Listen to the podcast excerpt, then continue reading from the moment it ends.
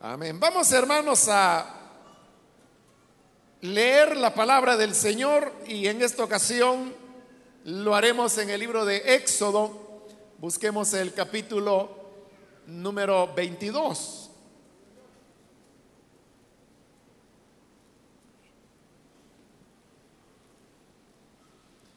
Hemos venido estudiando el libro de Éxodo, versículo a versículo, y así hemos llegado hasta el capítulo 22, donde vamos a leer los versículos que corresponden en esta oportunidad. Si lo tiene listo, dice la palabra del Señor, Éxodo capítulo 22, versículo 18 en adelante no dejes con vida a ninguna hechicera. Todo el que tenga relaciones sexuales con un animal será condenado a muerte.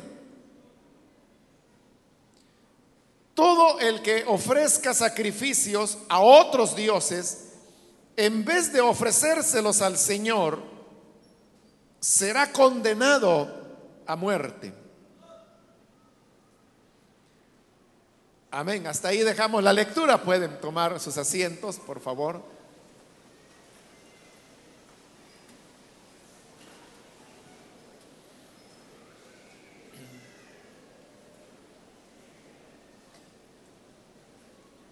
Hermanos, hemos venido leyendo y estudiando en este libro de Éxodo eh, las diversas normas que como parte de la ley de Moisés el Señor entregó al pueblo de Israel. Hemos dicho que todas estas recomendaciones, reglas, leyes que venimos considerando se desprenden de las diez palabras que el Señor entregó a Moisés y que nosotros las conocemos con el nombre popular de los diez mandamientos. Es decir, que esos diez mandamientos engloban todas estas normas que hemos venido considerando. Ahora, estas normas, ya usted habrá notado que vienen organizadas en grupos, grupos que tienen que ver, eh, por ejemplo, con la propiedad, que es lo que habíamos visto anteriormente. En la última oportunidad vimos eh, normas que tenían que ver en relación a la valoración que se le tenía que dar a la mujer. Se recuerda las leyes acerca del seductor, eso vimos en la ocasión anterior. Ahora hemos entrado a estas tres normas que habla de situaciones diferentes. Por ejemplo, el tema de la hechicería, el tema de las relaciones sexuales con animales y en tercer lugar el tema de la idolatría. son temas diferentes el uno del otro, pero hay algo que los une y es que en los tres casos lo que Dios establecía era la pena de muerte para quienes practicaban estas cosas. La pena de muerte en Israel se aplicaba por medio de la lapidación. Lo cual significa que las personas eran apedreadas hasta la muerte. Eso es la pena de muerte por lapidación. Había varias causales, de hecho, eh, ya habíamos visto en el capítulo anterior eh, algunos eh, faltas graves que también recibían la pena de muerte. Pero ahora nos encontramos con este grupo de tres normas que repito, se refieren a cosas diferentes, pero que tienen en común que las tres establecen la pena de muerte para quien practique cualquiera de estas cosas. Vamos a ver entonces cada una de ellas. En primer lugar, el versículo 18 dice, no dejes con vida a ninguna hechicera. Obviamente se está condenando el tema de, de la hechicería. Sin embargo, note usted que habla específicamente de mujeres que practican la hechicería. O sea, no se habla de hechiceros, hombres, sino que habla de hechiceras. Y sucede que en el hebreo, que es la lengua en la cual se escribieron estas normas, la palabra que se utiliza y que se traduce como hechicera es la palabra mekachefaj. Y mekachefaj es una palabra que ciertamente significa una hechicera, pero mekachefaj es una palabra que eh, está relacionada con la idolatría, con el adulterio, con la fornicación. Sobre todo en los libros de los profetas, usted va a encontrar varias veces la palabra mecachefaj y esta se le está aplicando a Israel. Porque usted sabe que esa es una figura bastante usada por los profetas y era comparar al pueblo de Israel con una mujer. Se presentaba, por ejemplo, eh, a Samaria y a Judá como que si eran hermanas que se iban a pecar. De cuando se habla del pueblo de Dios como una mujer, se le aplica este adjetivo de mecachefaj.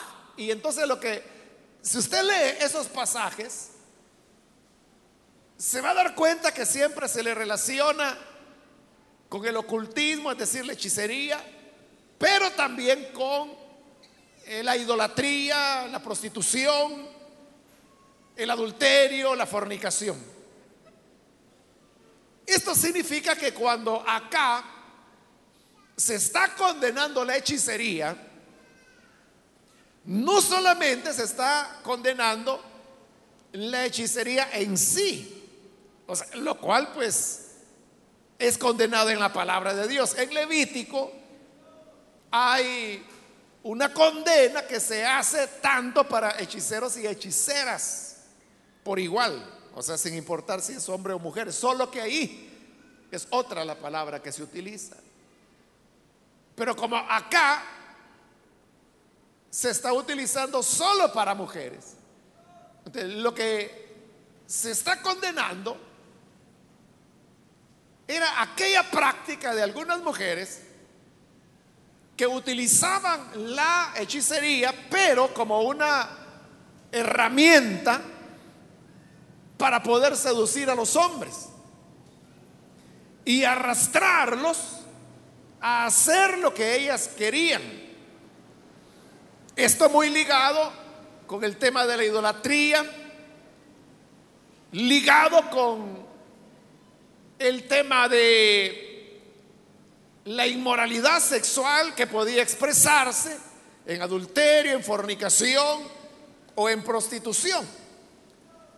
Las hechiceras de las cuales se habla acá, no solamente eran mujeres que practicaban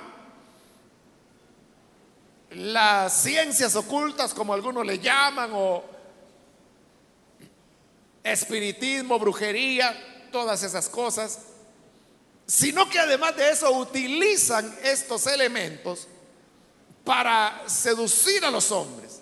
No estoy hablando acá, hermanos, de lo que popularmente la gente llama los filtros de amor que los venden ahí en el mercado.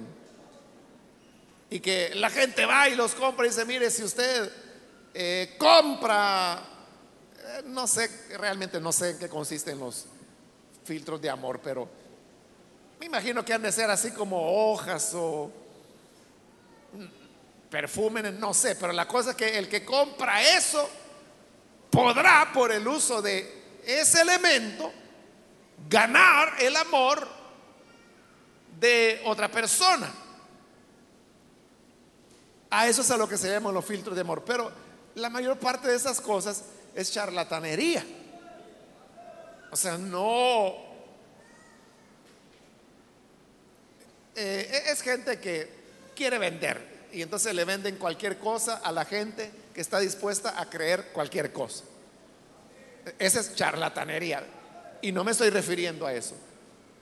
Existe el verdadero poder satánico que es capaz de despertar el interés o la atención de una persona por otra. O sea, pero ahí ya no estamos hablando de charlatanería o de cosas que venden ahí en el mercadito. Estamos hablando ya de brujos, mediums, que se dedican a ese tipo de prácticas. Pero no es ni siquiera eso a lo que se refiere el pasaje, sino que se refiere a mujeres que practicaban la hechicería, pero además tenían un poder de seducción inmoral hacia los hombres. Algo parecido a Jezabel, que ella utilizaba, eh, digamos, su, su figura, su apariencia, para seducir a los hombres. Quiso seducir a, a Jehú, fue el único con el que no le funcionó. Estamos hablando de mujeres que practicaban la hechicería, pero que eran capaces de someter la voluntad del hombre por su sensualidad, por sus poderes diabólicos, porque todo poder que tiene alguien que practique el ocultismo son como resultado de una operación satánica. Recuerde que el diablo, los demonios, tienen poder y hay cosas que ellos pueden hacer. Entonces, está hablando de mujeres perversas que practicaban la hechicería, que seducían a los hombres y los seducían para prácticas de adulterio, de fornicación o de prostitución. Ese tipo de personas, la palabra del Señor decía que no se les debería permitir vivir. Es decir, Dios está recetando la pena de muerte contra este tipo de mujeres. Por eso dice, no dejes con vida a ninguna hechicera. Y esa pena que es tan radical expresa el profundo rechazo que Dios tiene hacia ese tipo de prácticas. Hoy vivimos, hermanos, en una época cuando el tema de la, hechicería, se ha vuelto popular, pero al mismo tiempo se la ha aceptado como que si fuera algo normal. Y entonces no extraña que haya eh, prácticas en centros espiritistas, mujeres que supuestamente adivinan el futuro, que son mediums, que mandan a traer el alma del abuelo o de la abuela para que diga dónde dejó escondido el dinero. Y hay personas que todo esto lo ven con toda naturalidad. Hace un par de años una señora, bueno, yo, creía que ella era cristiana, ¿no? Porque así se me había presentado. Miembro, miembro de una iglesia que no es esta, no, sino que otra. Entonces, cuando yo la veía, la saludaba, pero un día platicando, ella me comenzó a contar de que ella iba a un centro espiritista. Porque le habían dicho que por ahí había una señora que era buena, o sea, buena como bruja, en ese sentido. Y que había llevado a otra joven de la iglesia, la cual, a donde ella va, porque tenía una necesidad, no, recuerdo cuál era, pero la cosa es que la había llevado. Y ella me decía estas palabras. Ella me decía, mire, yo sé que a los ojos de Dios eso no está bien, pero como dicen que no hay que creer, pero tampoco dejar de creer. De por cualquier cosa, me decía, yo estoy yendo ahí. Yo me di cuenta pues que estaba ante una persona que no ha nacido de nuevo. Porque la palabra de Dios es tan clara. No dejarás que viva ninguna hechicera. Dios aborrece ese tipo de prácticas.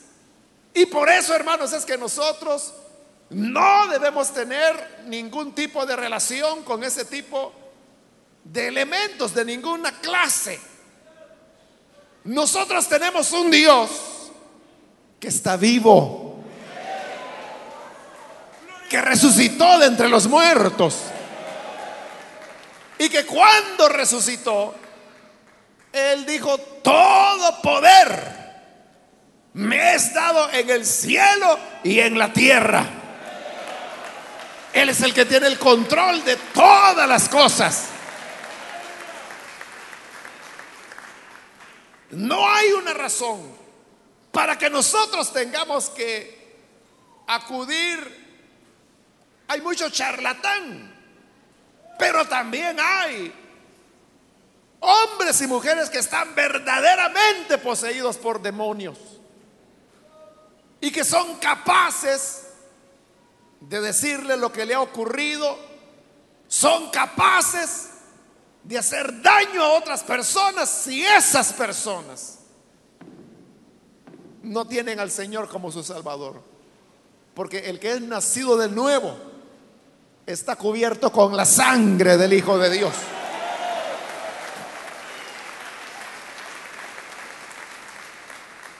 Y no hay, no hay quien lo toque. Hace varios años, hermanos, usted sabe que pues hay muchas personas que les gusta tomarse fotografías y a menudo a mí me piden tomarse fotos conmigo. Pues hubo una ocasión en que una joven llegó y me dijo que si se podía tomar una foto conmigo y a nadie le digo que no.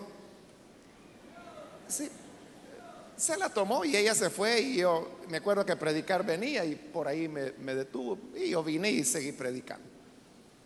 Bueno, a los días como dos semanas después, algo así, eh, un hermano pastor de acá eh, me dijo, bueno, me empezó a contar de un caso de una joven que estaba endemoniada y que habían tenido que ir para liberarla y que había sido un caso difícil, pero que habían finalmente logrado echar fuera el demonio y que cuando lograron liberar a la muchacha, entonces la muchacha ya liberada, comenzó pues a, contar que ella asistía a un grupo de gente que practicaba cosas así, ¿verdad? Satánicas.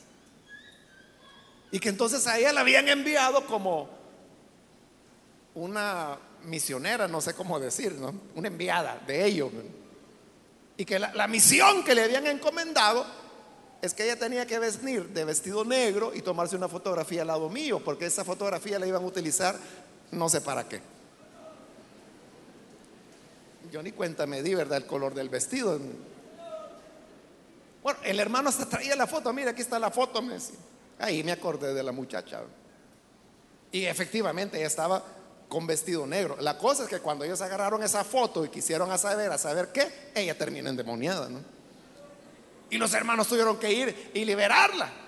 Pero lo que yo le quiero decir es que en esas dos semanas en que ellos hicieron eso, hermano, yo, como dice la escritura, en paz me acostaré y así mismo dormiré.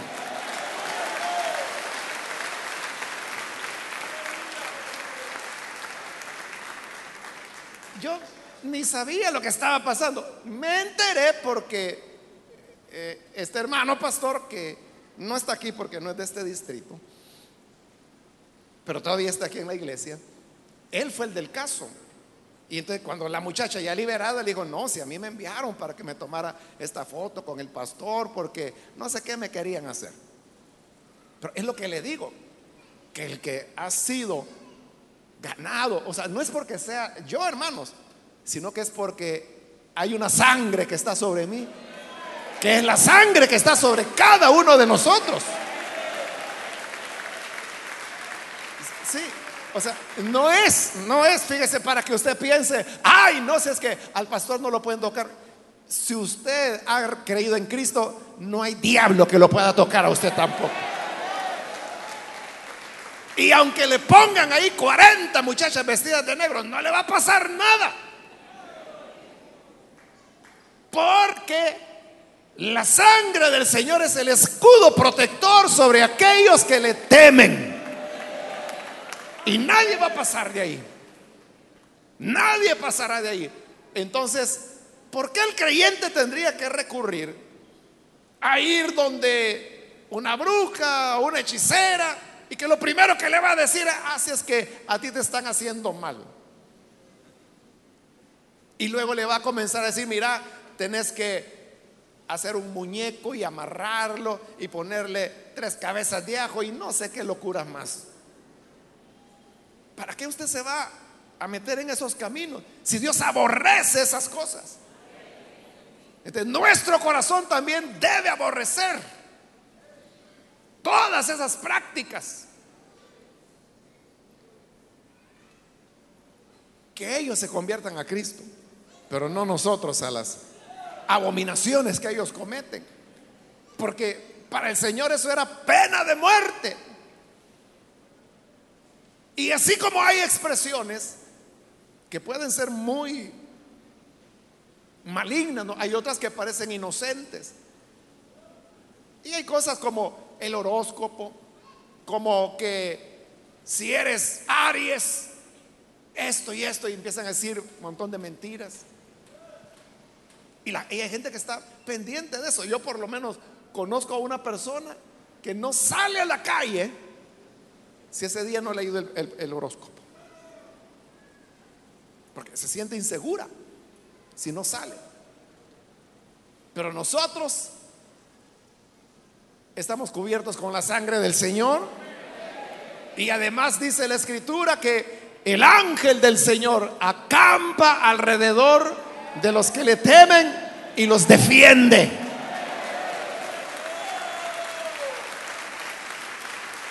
Así es. Así que no tenemos por qué preocuparnos. O si un día le dicen, mire, fíjese que andan diciendo que ya abrieron una iglesia satanista en Soyapango, que abran lo que quieran y que se amarren bien, porque por ahí pasan muchos creyentes y esos diablos van a tener que salir espantados de ahí. Dice amén a eso, hermano. El segundo, la segunda norma es en el versículo 19. Todo el que tenga relaciones sexuales con un animal será condenado a muerte.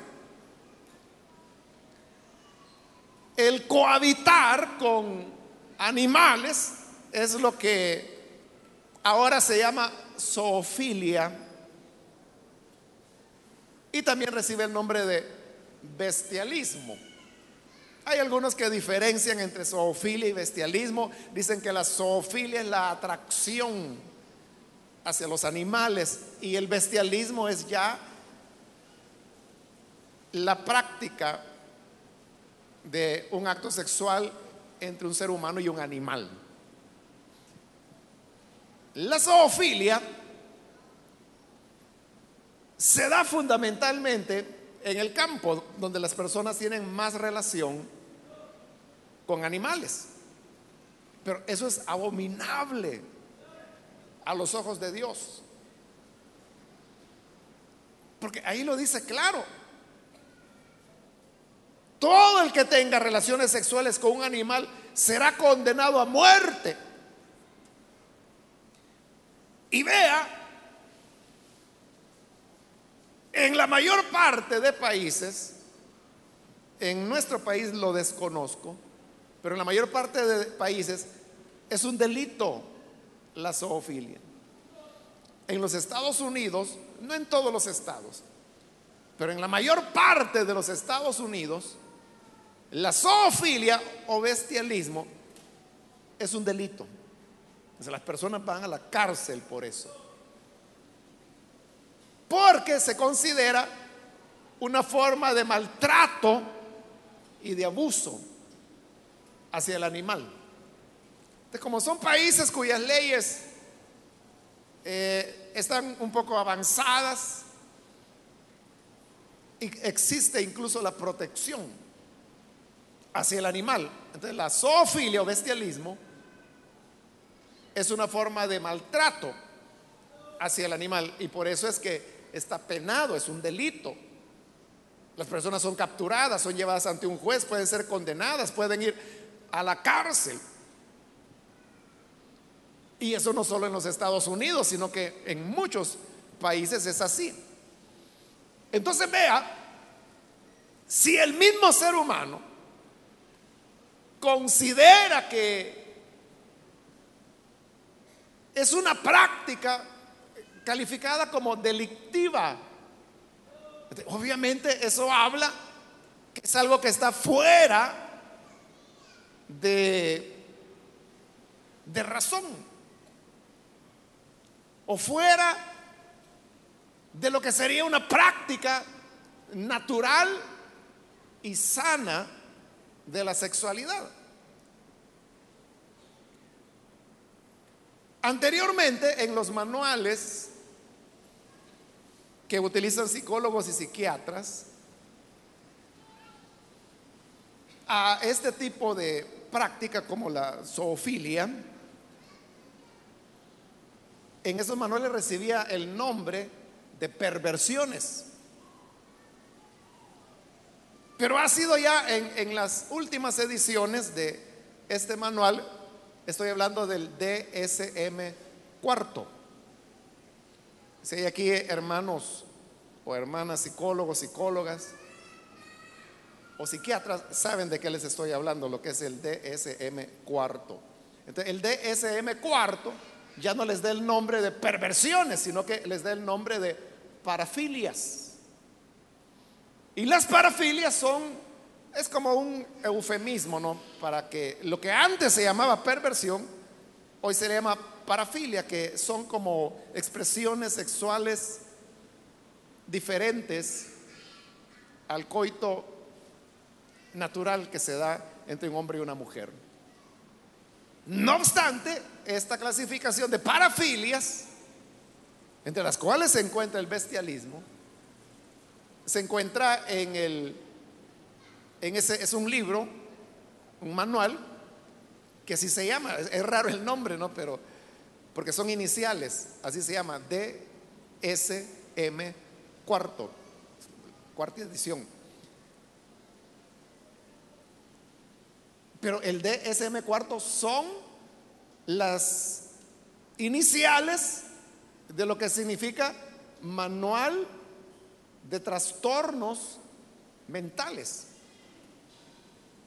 aunque se le dé el nombre de parafilia, está dentro de un manual de trastornos mentales. Entonces se considera una aberración, es un trastorno mental.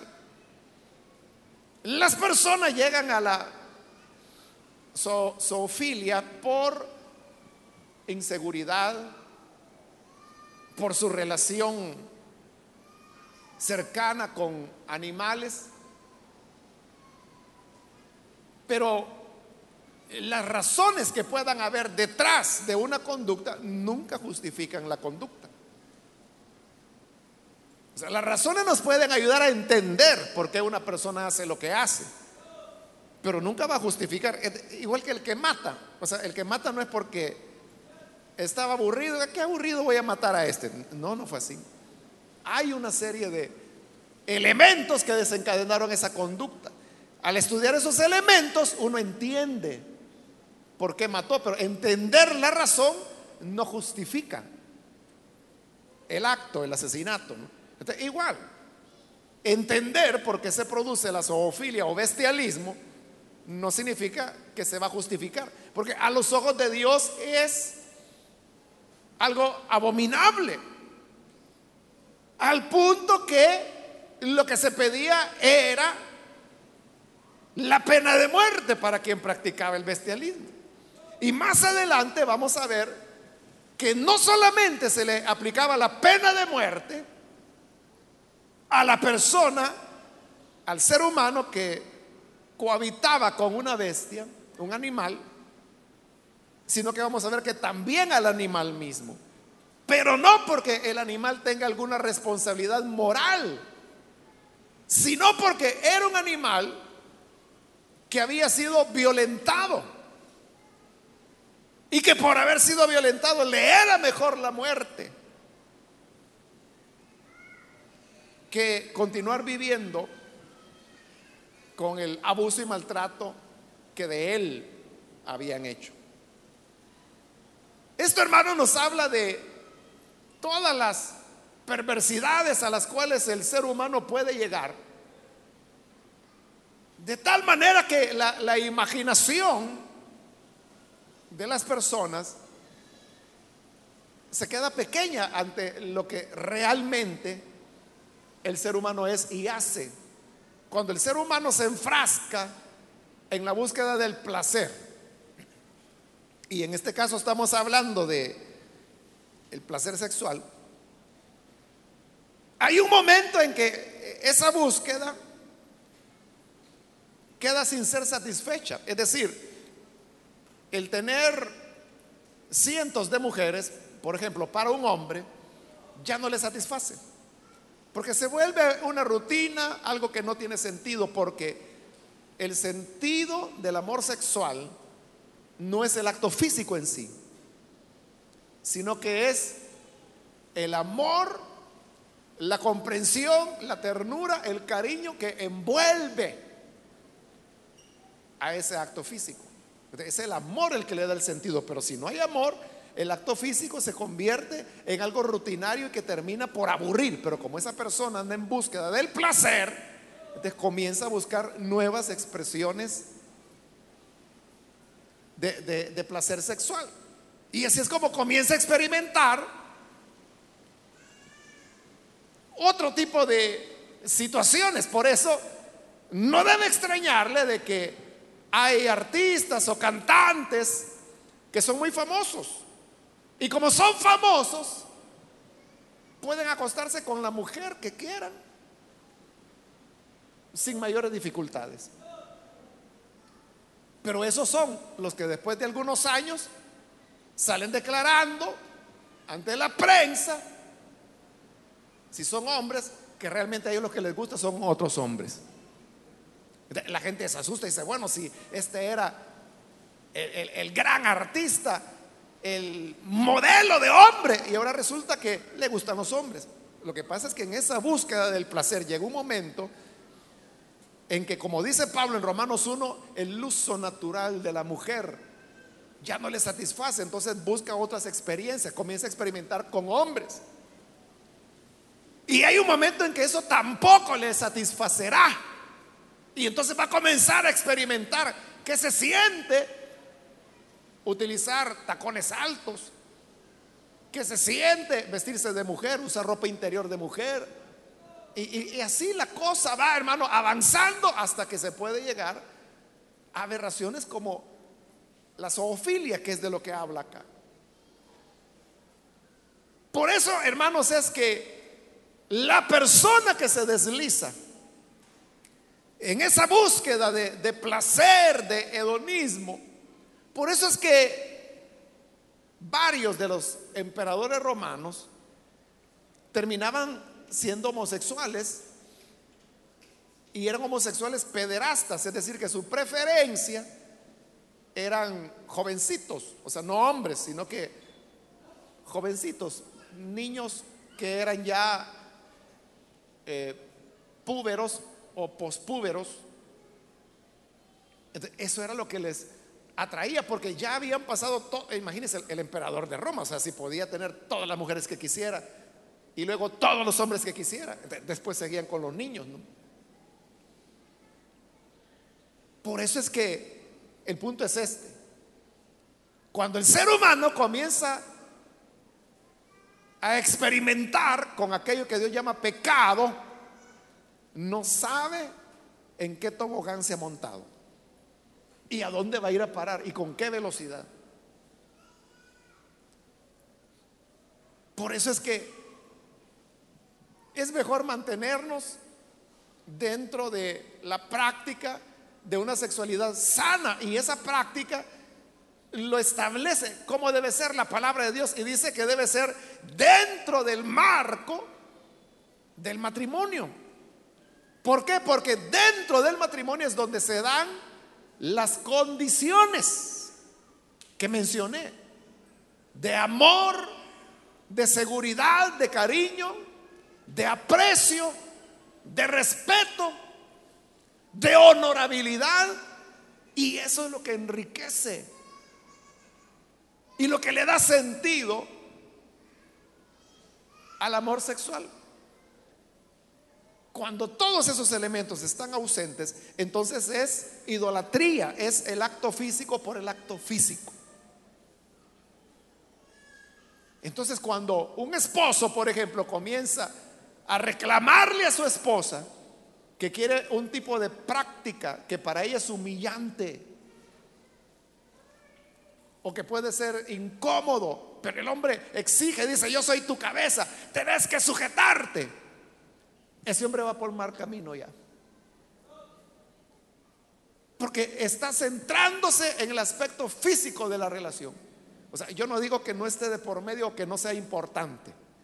Lo que estoy diciendo es que no puede estar por arriba de el amor, el respeto, la ternura.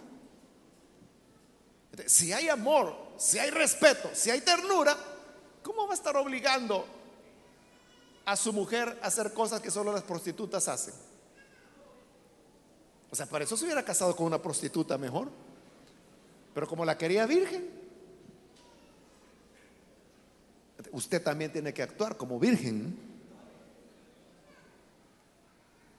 Pero cuando el hombre se va por ese camino, está anteponiendo el aspecto físico. Es decir, está viendo ya a la mujer como objeto, aunque sea su esposa. Y cuando se van por ese camino, eso va a ir deformándose. Y le dije, es como un tobogán en donde la gente va en picada y va rápidamente. ¿Y lo va a llevar a dónde? Lo puede llevar prácticas como esta, que los mismos psiquiatras y psicólogos hasta hace unos años le llamaban perversión. Hoy le llaman trastorno mental, ¿no? No sé cuál de las dos es mejor, ¿no? Pero las dos hablan pues de que no se trata de una persona que está en sus cabales.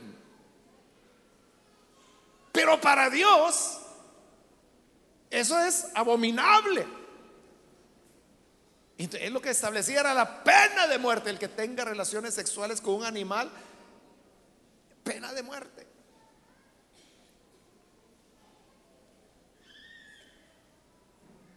La fidelidad dentro del matrimonio y la pureza en la vida del soltero es la mejor plenitud y el mayor goce que el ser humano pueda tener en la vida. Eso es así. Dios no se equivoca. Dios no se equivoca. Entonces, la enseñanza es que nos cuidemos. La tercera norma dice el 20, todo el que ofrezca sacrificios a otros dioses, en vez de ofrecérselos al Señor, será condenado a muerte. Ahora está hablando de la idolatría. Ofrecer culto a otros dioses que no fuese el Señor, dice, será condenado a muerte. Esta es la razón, hermanos, que explica por qué a veces uno cree que encuentra en las escrituras pasajes duros. Porque vea, ofrecer culto a los ídolos, eso Israel, hermano, lo hizo por siglos. Muchísima gente lo hizo, pero no se les aplicaba la pena de muerte. Pero había ocasiones en las cuales se levantaban reyes. Y quizá Jehú es uno de los casos más eh, expresivos o dramáticos de la escritura. O sea que hace matazón, hermano. Usted lee la historia de Jehú, ese era alguien que no paraba y mataba y mataba y mataba. Y uno diría, bueno, qué hombre más sangriento. Pero en realidad Jehú lo que estaba haciendo era obedecer a este mandamiento. Que decía que el que ofreciera culto a otro Dios que no fuera el Señor debería condenarse a muerte. Él es el que juntó a todos los profetas de Baal. En el templo de Baal mandó a llamarlos a todos. Dijo, que vengan y el que no venga lo vamos a matar. Así que fueron de todo el país. Y cuando ya estaban ahí dijeron, bueno, bienvenidos señores, hoy es el día cuando le vamos a hacer una gran fiesta a Baal. Acá ese poquito sirvió a Baal. Hoy yo le voy a enseñar cómo servir a Baal. Y los sacerdotes de Baal felices. Y dijo, primero, ropa nueva para todos. Y les dio ropas sacerdotales a todos los profetas de Baal. Mientras le repartían la ropa, Jehú salió por la puerta de atrás y se fue ahí adelante y le dijo a los soldados, ¿están listos? Sí dijeron los soldados, pero ¿listos para qué? Para que cuando yo les dé la señal, ustedes van a entrar. Y no quiero que vayan a dejar ninguno de estos con vida. El que deje alguno con vida, lo vamos a matar a él. Ah, bueno, si es así, dijeron ellos, a la orden, rey. Y Jehú regresó y se metió de nuevo. ¿Qué tal, mis hermanos? Sacerdotes de Baal. ¿Ya? ¿Listos? ¿Listos? Bueno, que comience la fiesta para Baal. Señores, pasen adelante. Y empieza, hermano, una matanza. No quedó ni uno con vida. Y cuando los mataron a todos, derribaron el templo, lo destruyeron.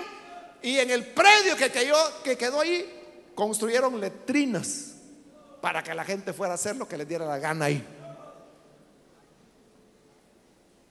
Así acabó con todos. uno diría, bueno, esa es una masacre, claro que la es, pero es el cumplimiento de esto. Todo el que ofrezca sacrificio a otros dioses, en vez de ofrecérselos al Señor, será condenado a muerte.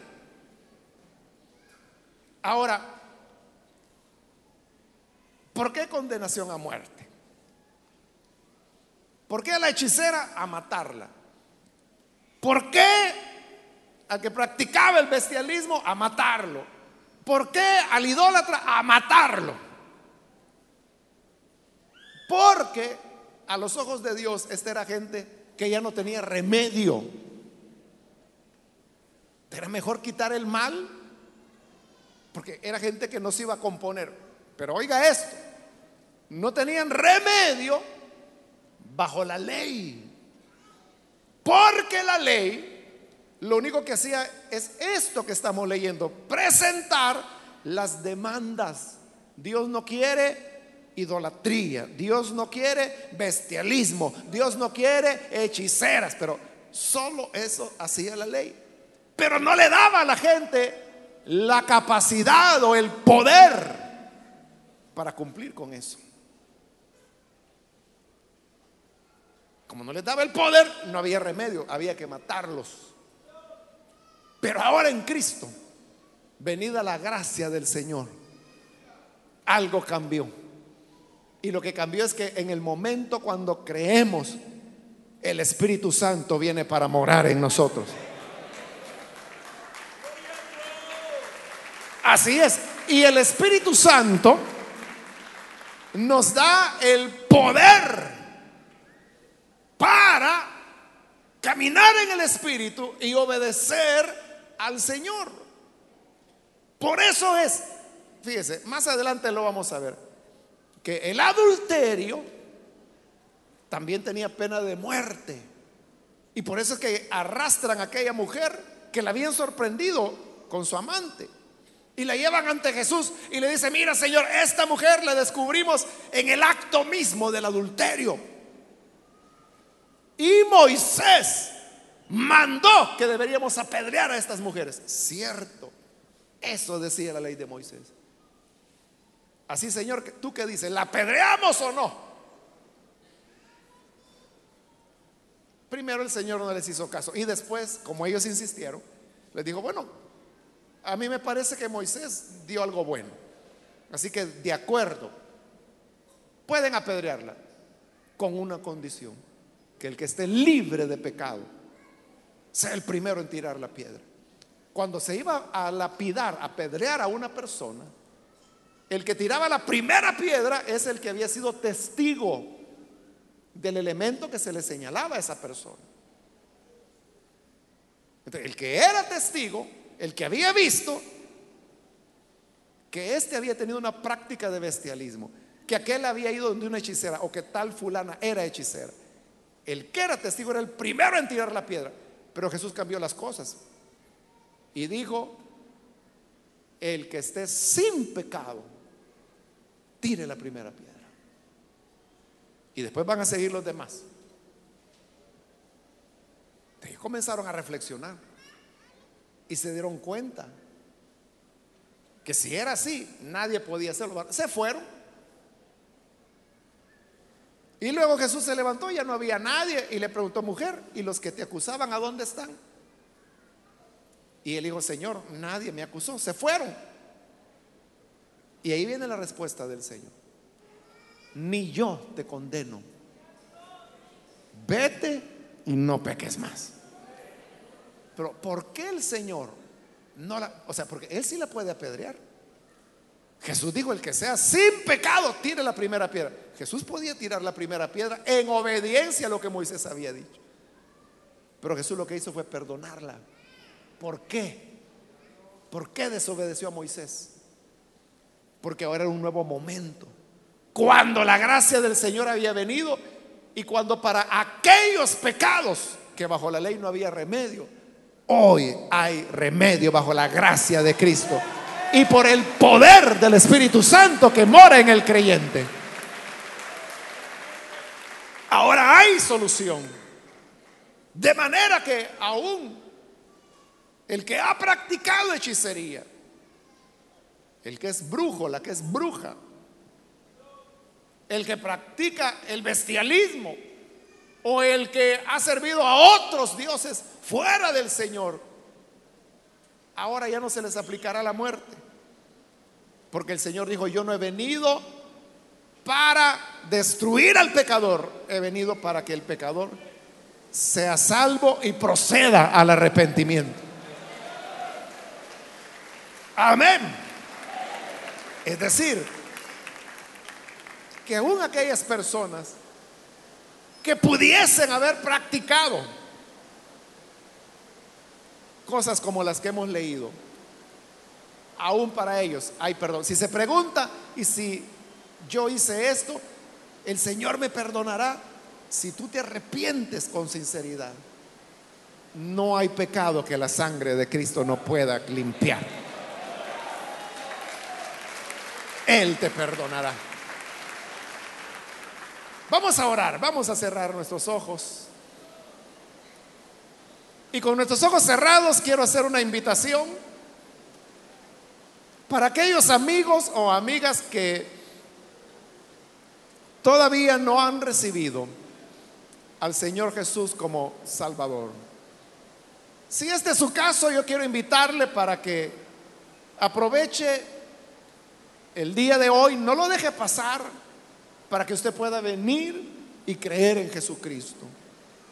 Si la sangre del Señor puede perdonar pecados graves, perversiones, ¿cómo no podrá perdonarle a usted que ha llegado, no ha llegado a esos puntos? No hay maldad, no hay pecado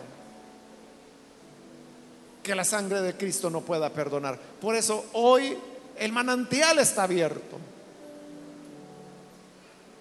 La puerta está abierta. ¿Hay alguna persona que necesita venir para creer en Jesús? Póngase en pie, por favor. Ahí en el lugar donde se encuentra con toda confianza. Póngase en pie y oraremos por usted. ¿Algún amigo, amiga que necesita venir para creer en el Hijo de Dios? Con gusto vamos a orar por usted. Muy bien, aquí hay un hombre, Dios lo bendiga, bienvenido alguien más que necesita pasar para creer en el Señor, ahí en el lugar donde se encuentra, póngase en pie para que podamos orar por usted. ¿Hay otra persona? Muy bien, aquí adelante, Dios lo bendiga, bienvenido. Alguien más que necesita venir para creer en el Señor, recibirle por primera vez. Póngase en pie. Aquí hay otra persona, Dios la bendiga, bienvenida alguien más que necesita venir para creer en el Hijo de Dios, venga, póngase en pie, queremos orar por usted. Hay esperanza en el Hijo de Dios. La sangre de Cristo está fresca y puede limpiar tu pecado y puede dejar tu corazón más blanco que la nieve ¿Necesitas venir? Ponte en pie. Vamos a orar. Quiero invitar también si hay hermanos que se han alejado del Señor. Pero ya se dio cuenta que la vida sin Cristo es un dolor perpetuo. ¿Quiere volver a casa? ¿Quiere volver a los brazos de Jesús? Póngase en pie también, venga, vamos a orar. Cualquier hermano, hermana que necesita reconciliarse, póngase en pie y venga en este momento. Le invito para que no desaproveche la oportunidad. Acérquese. Hago la última invitación si hay alguien más que necesita venir por primera vez o si es un reconcilio, póngase en pie y venga. Y esta es ya la última invitación que hice. Aprovechela. Venga ahora. Vamos a orar por usted. A usted que nos ve por televisión, también le invito para que se una a las personas que están aquí y pueda creer en Jesucristo. Ore con nosotros para que la vida de Dios sea con usted. Padre, gracias te damos por cada persona que está aquí y por aquellos que a través de radio o televisión se están uniendo en este momento. Queremos, Padre, presentar ante ti cada persona para que con el poder de tu sangre derramada, perdone sus pecados, les des vida nueva, les renueves. Y aún aquellas perversidades que el hombre comete, tu sangre tiene el poder para limpiar, perdonar y dejarles más limpio que la nieve. Transforma los corazones Rompe cadenas de pecado. Rompe las ataduras de maldad. Guarda tu pueblo de la hechicería y de toda perversión. Para que nuestro corazón sea para ti. Que no haya en nosotros ídolos. Nada que tome tu lugar. Sino que seas tú el Señor de nuestras vidas. Gracias te damos por Jesucristo nuestro Salvador. Amén. Amén. Amén. Damos la bienvenida a estas personas.